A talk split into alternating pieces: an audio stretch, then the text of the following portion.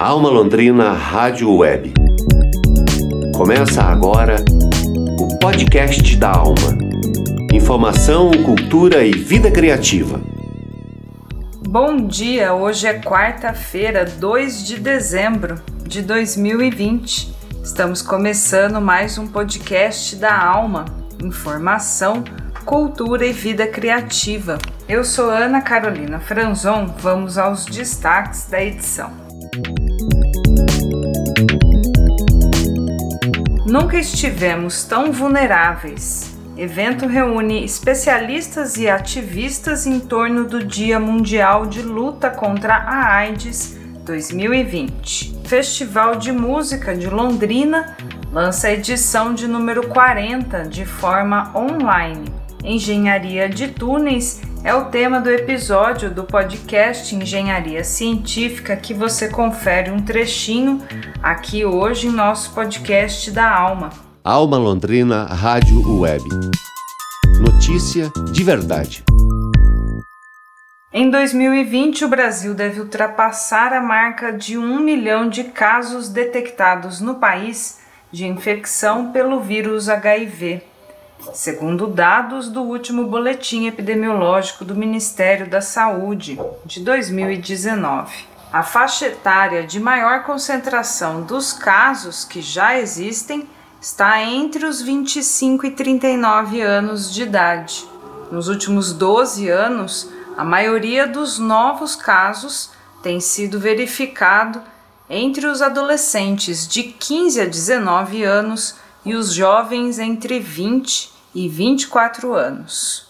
Brancos correspondem a 40% dos casos, pardos e negros são 49%. Nesta semana em que se marca o Dia Mundial de Luta contra a AIDS, especialistas e defensores dos direitos humanos estão reunidos aqui em Londrina no evento Nunca Estivemos Tão Vulneráveis a programação tem cinco salas e rodas de conversa. Começou ontem e vai até sexta, dia 4 de dezembro, e também no dia 9 da semana que vem. Ontem à tarde, a abertura do evento tratou dos desafios de acesso ao cuidado em saúde, acolhimento, a percepção de risco e vulnerabilidade das pessoas. A palestra foi com a médica Márcia Rachid, infectologista do Grupo Pela Vida, ONG que fundou no Rio de Janeiro, e contou com a abertura de Paulo Wesley Fátio, que é educador social e ativista em direitos humanos na ALIA, a Associação Londrinense Interdisciplinar de AIDS, que é a entidade que está realizando o evento em parceria com a Universidade Estadual de Londrina. Vamos ouvir os destaques do evento. Mas para um evento como esse, agregar uh, pessoas uh, do calibre que estão aqui nessa sala é de grande alegria, porque nós somos essa resistência. Cada rostinho, cada pessoa que está aqui é resistência e está fazendo seu trabalho e lutando contra os preconceitos, contra uh, o HIV e as discriminações e estigmas que circundam, né? Todas as questões da epidemia. Né? A Alia, a Alia tem 30 anos, né? Na sua, na sua fundação, a instituição ela foi fundada e, constituída por profissionais universitários das áreas de ciências humanas, das pessoas afetadas pelas, pela epidemia, é, e que tinham motivo e compreendiam as, os diferentes aspectos que envolviam a epidemia e o entendimento da AIDS enquanto fenômeno so, social, cujo desafio perpassa pela luta pelos direitos humanos e o exercício da cidadania. Nos seus 30 anos, a Alia passou por diferentes momentos, influenciados pelo, pelos perfis epidemiológicos e pela macro contextualização estrutural e política. Né?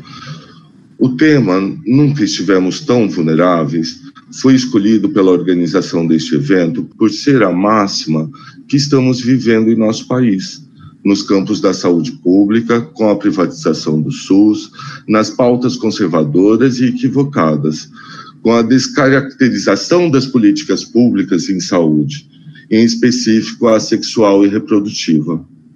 Nem na década de 80, no auge da epidemia, estivemos com tantos jovens se infectando com, como hoje. Só este ano em Londrina foram mais de 50 casos entre os, as faixas etárias de 20 e 30 anos. Temos tecnologias avançadas para o controle do HIV, como a PrEP, a PEP e os antirretrovirais mais simplificados do que era em outros tempos com baixos efeitos colaterais e que trazem em sua adesão a supressão da carga viral, tornando a pessoa indetectável e intransmissível. Temos camisinha masculina e feminina. Temos informações claras a respeito dos meios e modos de infecção pelo HIV. Elencamos estratégias para a prevenção e criamos uma mandala para gerenciamento de riscos. Tudo isso para dar escolhas de métodos preventivos para o sexo seguro e para a melhoria da qualidade de vida das pessoas vivendo com HIV ou AIDS. Londrina tem um plano municipal para as ISTs, HIV, AIDS e as hepatites virais, abrangendo 2018 a 2021 este plano foi elaborado e ofertado pela Alia ao município de Londrina e construído através de oficinas com representantes de vários setores da saúde, educação e assistência. Aprovado pela Secretaria Municipal de Saúde e pelo Conselho Municipal de Saúde. O plano está em sérias dificuldades, não está sendo executado e não chegamos a 20% das metas elencadas. A não execução do plano intersetorial reforça as vulnerabilidades institucional e programática, social e individual.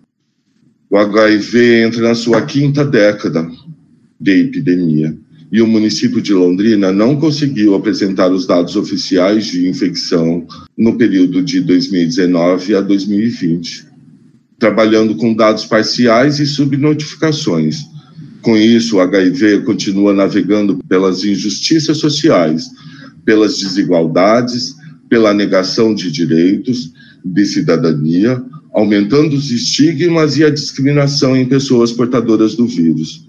Estamos às cegas e muito vulneráveis. Paulo Wesley Fátio, da ALIA, Associação Londrinense Interdisciplinar de AIDS. Para Flávia Carvalhais, professora do Departamento de Psicologia Social e Institucional da UEL, a AIDS também pode ser entendida como dispositivo político para mudança social e de luta por direitos humanos. Apesar de todo o sofrimento que a emergência da AIDS causou e causa, ela também se configura como uma oportunidade, porque a partir da emergência da AIDS, algumas questões também se evidenciam, né, como questões de gênero, sexualidade, questões de intimidade, de risco, a precariedade das políticas públicas e institucionais, as questões interseccionais de classe, raça, gênero, né, a potência dos movimentos sociais, ou seja, o debate sobre vulnerabilidades é um debate interseccional, localizado e que a AIDS nos oportuniza, né, é, da gente colocar em questão, colocar em debate, né, uma oportunidade da gente pensar o momento histórico atual como um campo onde uma série de forças coexistem em disputa, né, vivemos um momento de um, de um extremo conservadorismo governamental que resulta em descaso, desmonte das políticas, é, assim como a gente consegue notar a força com que os movimentos antimachistas, antifascistas, antirracistas, entre outros, vêm ocupando o cenário social. Né? Então, acho que é um tempo de disputas, né? e esse evento na universidade marca uma posição crítica é, nesse cenário. Né? E aí me parece que a gente, essa semana, tem algumas questões importantes para pensar. Né? Quais são os novos mecanismos de controle da população? Quais são os novos mecanismos de matabilidade governamental? Né? Quais são os novos mecanismos de prevenção? É, uma questão que o Paulo me ensinou nesse processo de organização do evento é que não basta fazer viver, mas que a gente tem que garantir vida com acesso a mecanismos de segurança, com acesso a mecanismos de direito Então, uma vida inventiva, criativa e potente. Flávia Carvalhais, docente do Departamento de Psicologia Social e Institucional da UEL. A mesa Vulnerabilidades, Jovens e o HIV teve mediação da professora Leila Geolás, das Ciências Sociais, Antropologia, na UEL. E a convidada externa, a Márcia Rachid, infectologista no Rio de Janeiro, relaciona o início da epidemia do HIV lá na década de 1980 com a situação atual do coronavírus e destaca o prejuízo do estigma e da discriminação contra a doença e contra as pessoas vivendo com HIV ou AIDS. Só para a gente lembrar que hoje as pessoas têm uma ansiedade enorme pela vacina, por um tratamento que não existe para a Covid e as pessoas ficam prescrevendo verdadeiros absurdos. E eu sou de uma época que, se o primeiro caso nos Estados Unidos foi notificado em 81 e somente em 83, dois anos depois, foi identificado o vírus, Imagina se isso fosse agora, acho que as pessoas estariam se matando. E somente em 85, então mais dois anos, que foi possível realizar teste anti-HIV, que também era um teste que dava muitas alterações, dava tanto falso positivo como falso negativo, como estamos vendo com o novo coronavírus. Então, a sorologia para coronavírus não é um teste ainda adequado, como também não era para o HIV. E nós fomos aprendendo no dia a dia como poderia ajudar as pessoas, especialmente a enfrentar uma palavra que vocês já usaram algumas vezes hoje, que é o preconceito. E o preconceito, lamentavelmente, depois de praticamente 40 anos de epidemia, que é o que nós vamos ter daqui a pouco, o preconceito continua matando mais do que o próprio vírus porque a partir de 96, como vocês sabem, os medicamentos eficazes se tornaram disponíveis e é possível tratar. Márcia Rachid, do Grupo Pela Vida Rio de Janeiro. O ciclo de eventos online Nunca Estivemos Tão Vulneráveis tem programação todo dia até sexta, 4 de dezembro.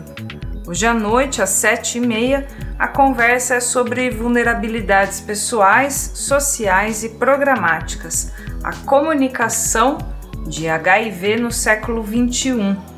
O link para as inscrições grátis com certificado e a transmissão ao vivo você confere nas notas do episódio. Alma Londrina Rádio Web. A cidade de corpo e alma os 40 anos de um dos maiores festivais de Londrina, o Festival Internacional de Música, será realizado integralmente via internet entre os dias 6 e 12 de dezembro. Com apresentações e atividades agora formatadas para interação em modo remoto, o festival mantém a proposta artística e pedagógica e dá continuidade a toda a sua história. A abertura do evento está programada para o domingo, dia 6 às 7 e meia da noite. A diretora pedagógica e autora do projeto, Magali Kleber, comenta sobre a programação e a emoção de realizar a edição de 40 anos por via digital, as transformações e a superação que exigiu o trabalho e também toda a trajetória do Festival Internacional de Música de Londrina. Confira a entrevista de Bruno Leonel.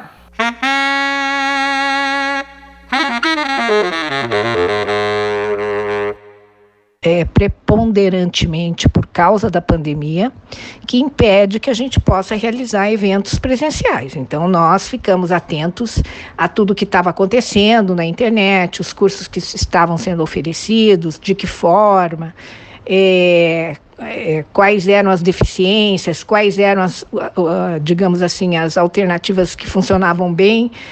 E isso foi nos dando é, parâmetros para nós propormos um projeto consistente, é um projeto coerente e que realmente aqueles que fizerem os cursos, as oficinas, vão ter uma formação, que esse é o nosso compromisso. Né? Então, isso também reverbera na equipe, tanto a equipe que é, que é a nossa equipe de, de, de organização, como na, no corpo docente, que sente esse compromisso, essa seriedade. É um evento que nós estamos aprendendo coletivamente, com a, tanto com a, com a equipe organizadora, como com o corpo docente, que cada professor traz a sua contribuição, é, são pessoas extremamente comprometidas com a qualidade do, do, da pedagogia musical, então eu me sinto privilegiada de coordenar um projeto pedagógico dessa envergadura. E sinto também uma sensação, é, a minha sensação é de dever cumprido, porque afinal nós tínhamos a verba do PROMIC e eu entendo que essa verba está sendo muito bem utilizada em favor da comunidade, da sociedade, da área, e isso projeta o Festival de Música para o futuro. Olha, foi tão, é, foi tão assim é, profícuo o nosso festival que nós íamos fazer três noites de concertos, mas agora nós teremos seis noites.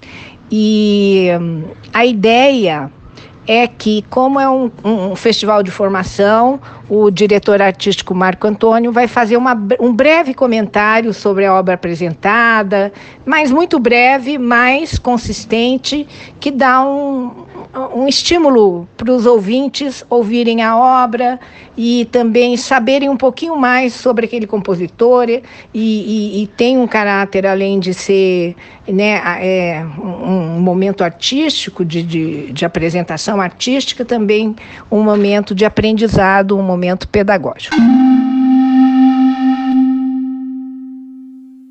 Bom, então os professores tiveram essa condição de, de pensar em propostas pedagógicas que fossem adequadas a essa plataforma digital e isso, é, com certeza, vai trazer a cada participante uma grande é, é, condição, uma condição bastante satisfatória, importante e até reflexiva também, né? É, sobre o, o, conhecimento musical, o que é possível realizar bem em plataformas digitais e e certamente é, eu acho que o festival dá um passo à frente para o futuro. É, a gente sabe que nunca mais seremos os mesmos, né? E que essas, essa experiência vai nos ampliar as possibilidades. Nós poderemos fazer sempre um festival híbrido, né? E aí termos condições de alcançar o mundo inteiro, os, os, os quatro continentes, né? E isso só enriquece nossa proposta pedagógica e nossa proposta artística a minha qual que é a, o meu afeto com o Festival de Música nesses 40 anos, porque na verdade são 40 anos de participação. Eu estive na primeira edição como aluna. Eu tinha, era uma garota, né? Então, é, depois é, segui a carreira e de professora, me doutorei. Então, eu né, fiz aí 10 anos de gestão é, de direção do festival com o maestro Norton Morozovich, de 96 a 2003, e depois, em 2015, é, fui convidada novamente para assumir esse cargo, estou até hoje. Então, quer dizer, são é, isso tudo. É, primeiro, ter sido aluna foi um privilégio, porque foi através do festival que eu tive contato com músicos, artistas, com novas formas de pensar e foi muito enriquecedor para minha carreira. Então, ser diretora do festival hoje é uma forma de gratidão, de devolver para a sociedade tudo aquilo que eh, ela me deu, né? É, o festival é um bem público. Então, eu usufruí dele e agora eu tenho a oportunidade de com a minha melhor condição e o melhor de mim é, oferecer essa, esse serviço. E eu fico muito feliz, porque eu, e também sou, fico emocionada em, em, ver que nós conseguimos realizar a quadragésima edição. É, houve momentos em que a gente achou que não ia, não ia dar, mas agora, quando a gente vê ele de pé, né, tão bem resolvido, e dentro dessa situação né, tão adversa, a gente, isso é um exemplo para nós mesmos que a gente nunca pode capitular, a gente tem que sempre pecar pela ação, usar o nosso, o nosso potencial, principalmente quando a gente tem compromisso com a sociedade. E, e, e é isso que eu sinto, né? É, eu sinto que essa trajetória me ensinou muito, me ensinou que o dever de cidadão ele marca pelo que você consegue, pelo que a sociedade também te dá. Eu, eu tenho muito carinho por todos e sinto que vem muito carinho da comunidade para mim. Então, isso é um presente né, para mim e para toda a equipe que realiza o festival com, a, com o mesmo afinco, com o mesmo comprometimento. Somos uma equipe, somos unidos nesse, é, nessa, nesse é, compromisso é, com a cidade. Um festival de 40 anos não é qualquer coisa. Não é qualquer evento no Brasil que é, conseguiu permanecer 40 anos ininterruptos. Então é nosso dever, é nossa obrigação zelarmos por esse bem comum a todos e tão precioso para a nossa cidade, para o nosso estado e para o nosso país. É isso. Não sou candidata a nada, mas o que eu falo é com muita paixão e é o que eu penso. Um abraço.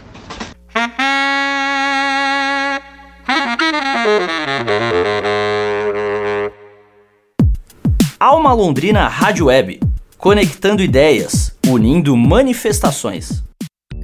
As inscrições para os cursos do Festival Internacional de Música de Londrina podem ser feitas pelo site www.fiml.art.br.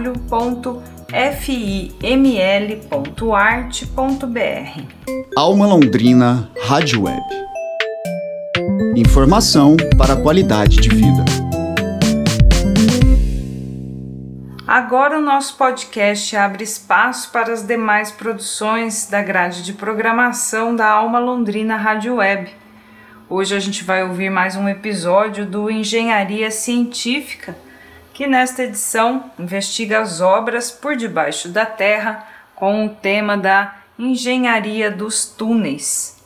A convidada para falar a respeito da construção de túneis é Andresa Alves Mota geóloga, que explica as etapas necessárias para a construção, o uso de explosivos, os tipos e aplicações de túneis nas cidades e fora delas, e até os bastidores deste campo de trabalho. Vamos ouvir engenharia científica. Meu nome é Andresa, eu sou geóloga, me formei em 2006. A maior parte da minha carreira foi voltada com construção civil, mais especificamente com túneis. Já trabalhei em obras do metrô de São Paulo, no metrô do Rio de Janeiro e atualmente eu estou trabalhando na duplicação da, da Serra dos Tamoios, da a descida para o litoral norte de São Paulo. Ô Andresa, qual que é a função de um geólogo nesse tipo de obra? Bom, nesse tipo de obra, a função do geólogo é avaliar as condições do maciço a cada avanço. É, a gente utiliza métodos de classificação mundialmente conhecidos para classificar esse maciço e com base nessa classificação vai ser definido o revestimento primário, que é o revestimento que é aplicado logo é, que é feita a, a detonação ou escavação mecânica. Como é que a gente explica o trabalho de um geólogo numa obra de escavação, uma obra do tipo túnel? É uma coisa assim, você tem que ir avaliando conforme avança. Você tem que ir lá efetivamente fazer o quê? Tem que verificar como a rocha maciça. O ideal seria cada avanço, mas nem sempre é possível. Depende muito de, de quantas frentes tem uma obra, quantos geólogos tem por frente. Mas na obra que eu estou atualmente, que é na Rodovia dos Tamoios, a gente acompanha todos os avanços. Então a gente chega na frente depois de é, depois que a, a, o material escavado já foi retirado, a gente faz uma avaliação visual, a gente é, a, avalia a quantidade de fraturas, o grau de alteração do, da rocha, se tem água, se como que estão essas fraturas, se elas têm preenchimento mole, duro, e tudo isso a gente vai ranqueando, dando pontos, e a somatória final a gente coloca dentro de um intervalo que vai dizer qual classe de maciço que aquele material se encaixa melhor. O geólogo ele, ele prova o maciço? Então, às vezes a gente na faculdade a gente para diferenciar argila de silt fala para pôr na boca, né? Mas eu não, não, não, faço muito isso não. É sério isso? É. é igual saber a velocidade do vento, você colocando o dedo na língua e apontando para cima depois? É, mas na faculdade sim. A argila você praticar pra... argila é granulometria de um talco. Você não, não deveria sentir muito entre os dentes. Então realmente a gente faz isso. Eu não, não, não aplico muito esse método, não. Mas não faz mal pra saúde ficar comendo terra? Ai, mas você vai comer poucas quantidades, né? Não vai comer um bolo de terra também. A criança come muita terra, cara. Não morre, não. Então toda criança tem tendência a ser um geólogo. Exatamente. A gente nasce geólogo. Depois a gente cresce e muda de carreira. Verdade. Como é que a gente pode entender o que, que seria um avanço? É uma quantidade exata de, de escavação? É isso? É um desodorante, cara. é, um desodorante. Muito popular. Os geólogos usam esses desodorantes? Ah, dependendo. Dependendo nem usa, né? A maioria, diria. O avanço, ele é definido primeiramente em projeto. Seria a, o, o vão, a, a dimensão do vão que você vai avançar. Né? Isso depende muito da seção do túnel, né? A altura, a largura, o material que você está escavando. Então, é, é def são definidos intervalos de, de avanço em função da classe do maciço, definidos em projeto, e depois em campo, quando a obra está sendo executada, esses avanços eles vão sendo ajustados é, conforme o material melhora ou piora. Então, é muito do dia a dia da obra mesmo. Entendendo melhor, então. O que é um material ruim para um geólogo e um material bom? Bom, material bom é a rocha. A pedra dura é um material bom para gente. Para você ter ideia, numa uma, um material, uma pedra bem dura, pouco fraturada, você consegue avançar às vezes até 5 metros de uma só vez, com uma detonação. E o material ruim é um material é, arenoso, um solo ou um solo de alteração de rocha, que muito provavelmente você vai precisar usar um reforço mais parrudo e os avanços são bem menores, às vezes 80 centímetros a um metro. Ouvimos Andresa Alves Mota, convidada do podcast Engenharia Científica com Murilo Braguin e Leonardo Negrão, no episódio Engenharia de Túneis. A íntegra você confere no nosso site almalondrina.com.br. Esse foi o podcast da Alma, do dia 2 de dezembro de 2020 episódio 63. A produção do Núcleo de Jornalismo da Alma Londrina Rádio Web com o apoio do Promic. Edição de áudio de Tiago Franzin, produção de comunicação de Teixeira Quintiliano, reportagem de Bruno Leonel e divulgação de Alexandre Jorge. Com assistência de produção e redação das estudantes de jornalismo da UEL e da Unopar, Karina Oliveira e Júlia Simões. Eu sou Ana Carolina Franzon e a coordenação geral é do Daniel Thomas. A gente agradece a sua companhia e a sua escuta.